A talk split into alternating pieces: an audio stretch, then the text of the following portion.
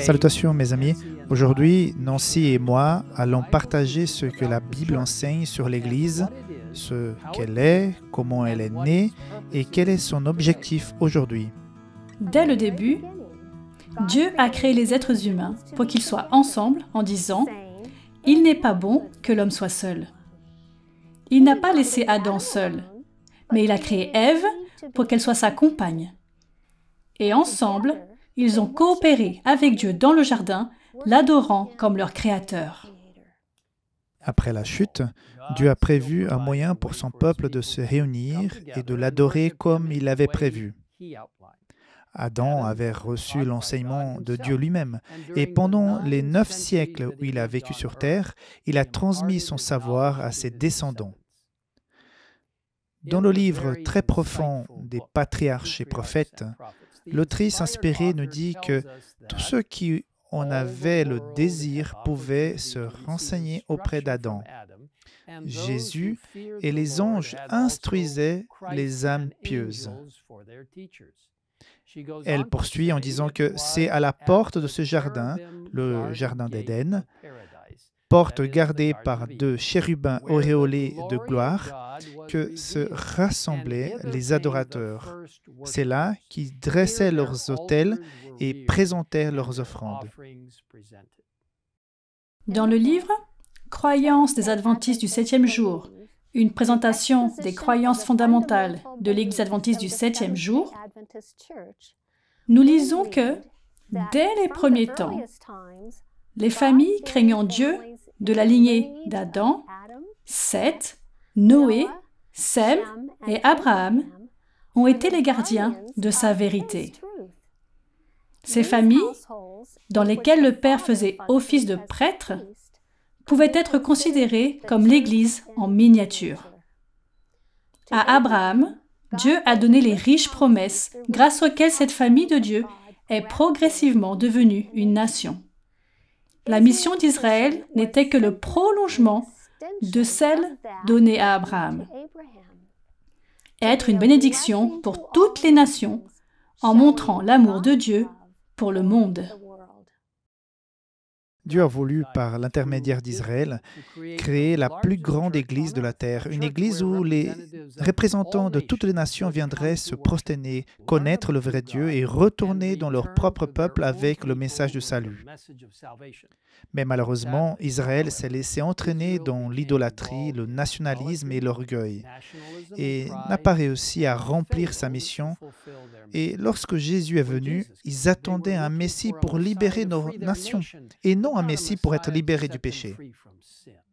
Alors que la croix représentait la fin de la mission d'Israël, la résurrection du Christ a inauguré l'Église chrétienne et sa mission de proclamer le salut par le sang de Jésus-Christ. Tous sont invités à accepter ce don gratuit de salut et à faire partie de l'Église de Dieu. Plusieurs métaphores sont utilisées dans la Bible pour décrire l'Église de Dieu.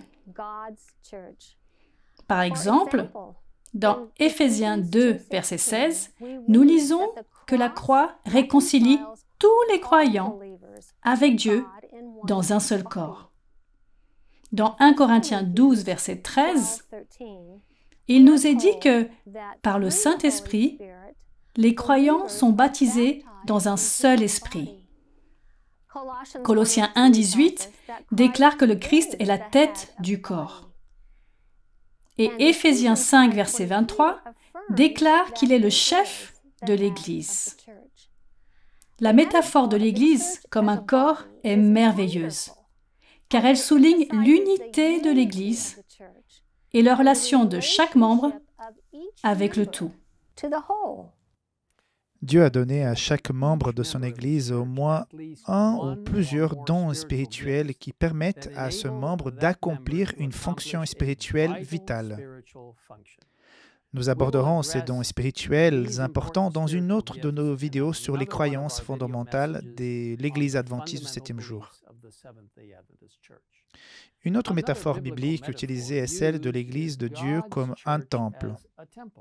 1 Corinthiens chapitre 3 verset 9 décrit ce qui compose l'Église de Dieu comme la construction de Dieu. Et Éphésiens chapitre 2, 20 à 21 explique que l'Église a été construite sur les fondements des apôtres et prophètes, Jésus-Christ lui-même étant la pierre angulaire. C'est en lui que tout l'édifice bien coordonné s'élève pour être un temple saint dans le Seigneur. L'Église de Dieu est également décrite comme une épouse, ayant le Seigneur comme époux. Dans Osée 2, verset 21, Dieu fait cette promesse solennelle. Je te fiancerai à moi pour toujours. Je te fiancerai à moi par la justice, la droiture, la bonté et la compassion. Et dans Jérémie 3, verset 14, il implore Revenez, enfants rebelles, déclare l'Éternel, car c'est moi qui suis votre maître. Vous voyez, l'amour de Christ pour son Église est si profond et durable, comme nous le montre Éphésiens 5, verset 25. Christ a aimé l'Église. Il s'est donné lui-même pour elle. Une autre métaphore merveilleuse pour l'Église est celle d'une famille qui unit le ciel et la terre. Éphésiens 3, versets 14 et 15 décrit ce concept de manière exemplaire en déclarant Voilà pourquoi je plie les genoux devant le Père de notre Seigneur Jésus-Christ, de qui toute famille dans le ciel et sur la terre tient son nom. Et c'est par cette relation que Dieu, notre Père, et que nous sommes tous frères et sœurs en Christ. Vous voyez, le concept de l'Église est important et est décrit dans notre croyance fondamentale numéro 12. L'Église, qui dit ceci? L'Église est la communauté des croyants qui confessent Jésus-Christ comme Seigneur et Sauveur dans la continuité du peuple que Dieu a suscité au temps de l'Ancien Testament, nous sommes appelés parmi les habitants du monde et nous nous assemblons pour adorer, pour fraterniser, pour nous instruire dans la parole de Dieu, pour célébrer la Sainte Seine, pour venir en aide à l'humanité et pour proclamer l'Évangile au monde entier. L'Église reçoit son autorité du Christ, la parole incarnée révélée dans les Écritures.